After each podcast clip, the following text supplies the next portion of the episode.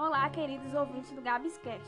Gabriela Brito aqui, e nesse episódio iremos fazer uma cobertura completa do nosso baile literário da turma 111, um evento virtual que teve apoio da professora Rafaela. Se acalme aí que lá vem o baile. Viajando nesse mundão, paramos no movimento literário trovadorismo, que é o estilo da época surgido na Idade Média. Nesse período histórico, predominava o teocentrismo, a ideia de que Deus é centro de tudo, tendo o clero como papel de influência, pois a Igreja Católica, com poder econômico e político, exerce total domínio do Ocidente. Nesse contexto, surgiram as cantigas satíricas e líricas. O baile foi iniciado com uma pequena introdução da época, contando com vários personagens que não poderia faltar, tendo os bobos da corte, que eram os nossos apresentadores que exerceram o papel de entreter o baile, clero, membros da corte, rei, rainha e até meretriz. As primeiras apresentações foram a de amor. As cantigas de amor eram sempre direcionadas às mulheres. E olha só o babado, eram as mulheres casadas, hein? Logo depois, as de escárnio, que era bem diferente das de amor.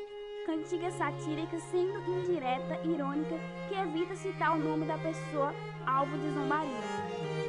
Também temos a de maldizer, que já pelo nome é bem polêmica que é uma satírica onde a cantiga é direcionada à pessoa para difamá-la com uma linguagem vulgar, polêmico, né? Logo depois, temos a de amiga. Peraí, não é bem o que está pensando. Eram cantigas de um amor impossível, por poética feminina, triste, cheia de sentimentos de um lírico masculino. Olha, também tiveram várias músicas contemporâneas cantadas pelos nossos musicistas, relacionadas ao temas abordados no nosso baile. Um show de talento, né? Olha, a organização desse baile foi incrível, pois o Grupo 6 tinha um papel fundamental de analisar as apresentações e atrações para o nosso melhor entendimento do tema. Para a finalização desse baile maravilhoso, ainda teve uma charada no final pelos bobos da corte. A maioria não acertou, mas valeu a tentativa. Realmente, esse baile foi incrível.